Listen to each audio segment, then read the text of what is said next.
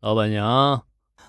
那黑西装刀疤脸走进居酒屋后，带着凶厉的气势，是直奔老板娘的面前。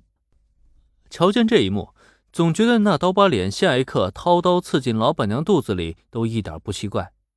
不过再看看对面的老板娘，她却好像完全没有被这刀疤脸的气势吓倒，反倒是在对方走近之后，还笑盈盈的迎了上去。晚上好啊，阿龙，今天你可有些来晚了。啊十分抱歉啊，因为遇到一些意外。好了好了，我又没有怪你，只是你拜托我收购的货，来验一验吧。面对刀疤脸那个身形很是丰润、脸型相当富态、年纪至少也得五十岁的老板娘，是非常熟络的拍了拍他的肩膀，随意交谈几句之后，老板娘从后厨搬来了一个白色的泡沫箱，交给那个刀疤脸去检验。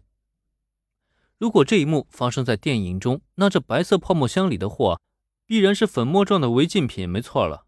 但眼下嘛，下意识看了看身旁的佐藤美和子，林恩发现这位美女警部补虽然也看到这一幕，但却完全没有阻止的意思。虽然从佐藤美和子的表情中，林恩已经猜到这个所谓的交易应该不是什么违禁品才对。可他依旧也想象不到，当那个刀疤脸打开泡沫箱后，会从中拿出一条银色的鳕鱼。这就是他俩交易的货。想想也没错，毕竟是在居酒屋里嘛，出现食材交易呢，的确也再正常不过了。但你他喵的一个凶悍十足的极道人士，拜托居酒屋弄条鳕鱼，都整得跟买卖违禁品一样，这也未免太恶搞了吧？你到底是哪里的极道啊？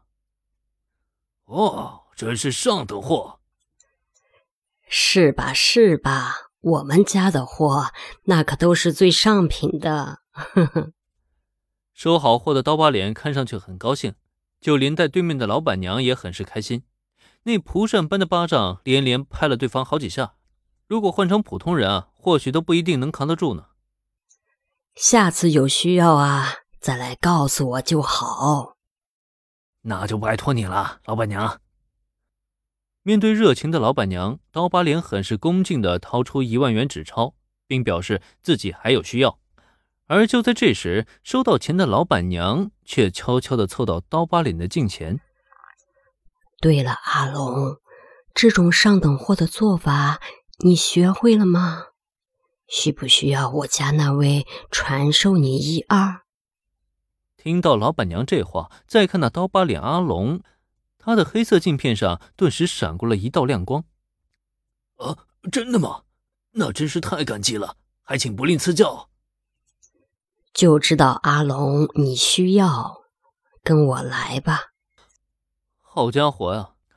某极道人士为了学习料理鳕鱼，竟然跟着老板娘钻进了居酒屋的后厨，这究竟是人性的扭曲，还是……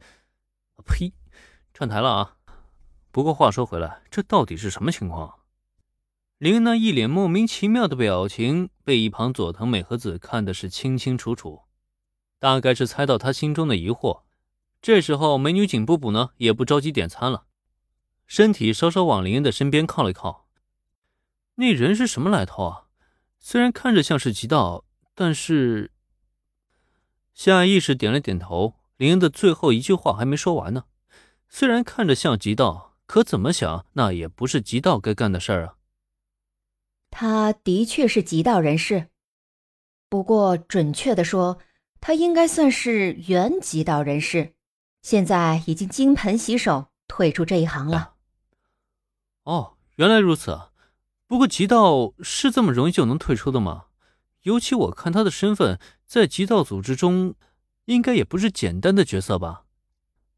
那个刀疤脸阿龙是原极道人士，这个林恩能理解。